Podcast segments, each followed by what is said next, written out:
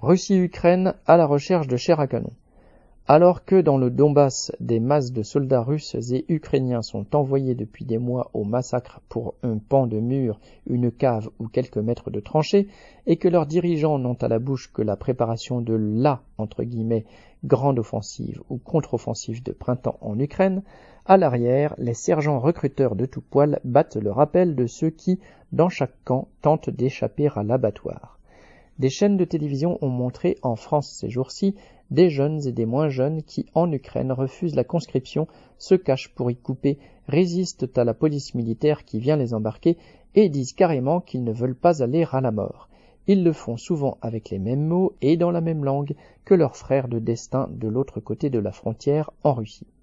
Le phénomène s'est amplifié en Ukraine. L'enthousiasme patriotique des premiers temps, qui avait drainé un flot de volontaires vers les centres de recrutement, s'estompe et le flot des recrues se réduit. Mais surtout, la corruption des milieux militaires éclate en une succession de scandales que la presse ne parvient plus à cacher.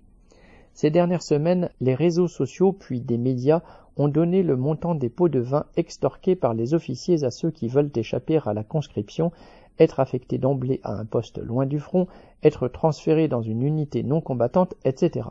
En clair, pour échapper à la mort, et pour les plus chanceux à une blessure, ce sont des milliers d'euros qu'il faut trouver, douze mille euros pour les meilleures planques, et même le double pour aller légalement, entre guillemets, se mettre à l'abri à l'étranger. Les médias occidentaux ressassent le caractère démocratique, nouveau et quasi angélique de Zelensky et du pouvoir ukrainien mais parrainé, armé et financé par l'impérialisme américain et ses alliés de l'OTAN, il reste, au même titre que son homologue russe, un rejeton vénal, répressif et antipopulaire de ce qu'avait été la bureaucratie post-stalinienne. À ceux qui se demanderaient pourquoi la mobilisation du printemps censée préparer la grande contre-offensive ukrainienne n'a accouché de rien de tangible, bien que les tanks lourds allemands et anglais arrivent à la rescousse, Reznikov, le ministre ukrainien de la Défense, s'est voulu rassurant. L'armée, dit-il, fait face, citation, tranquillement, fin de citation, à ses pertes et les compense, citation, à un rythme calme et progressif, fin de citation. Et d'ajouter que si le plan de conscription n'a pas été atteint, il n'y a pas lieu de le réviser. On ne sait qui ce langage pourra convaincre dans la population, en particulier parmi les futurs conscrits et leurs proches. En tout cas, les soutiens américains du régime ukrainien y voient, et ils le disent, un signe d'essoufflement des autorités civiles et militaires ukrainiennes à assurer la victoire du camp occidental avec la peau de leurs compatriotes. Dans le camp d'en face, le pouvoir de Poutine n'a pas non plus la partie facile en matière de recrutement. Il vient donc de modifier la loi pour que les conscrits puissent officiellement aller en Ukraine, chose actuellement interdite en principe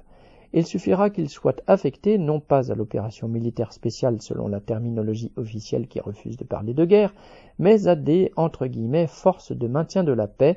et qu'ils se portent volontaires pour aller entre guillemets pacifier l'Ukraine.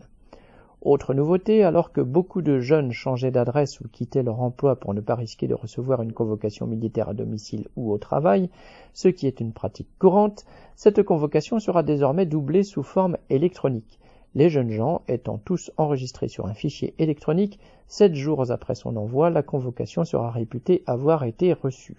Des sanctions sont prévues si le destinataire ne se présente pas au centre d'enrôlement. Bien entendu, le Kremlin ne publie pas de chiffres sur les jeunes qui refusent de sacrifier leur vie sur l'autel de la Grande Russie, mais des informations transpirent sur les réseaux sociaux à ce sujet.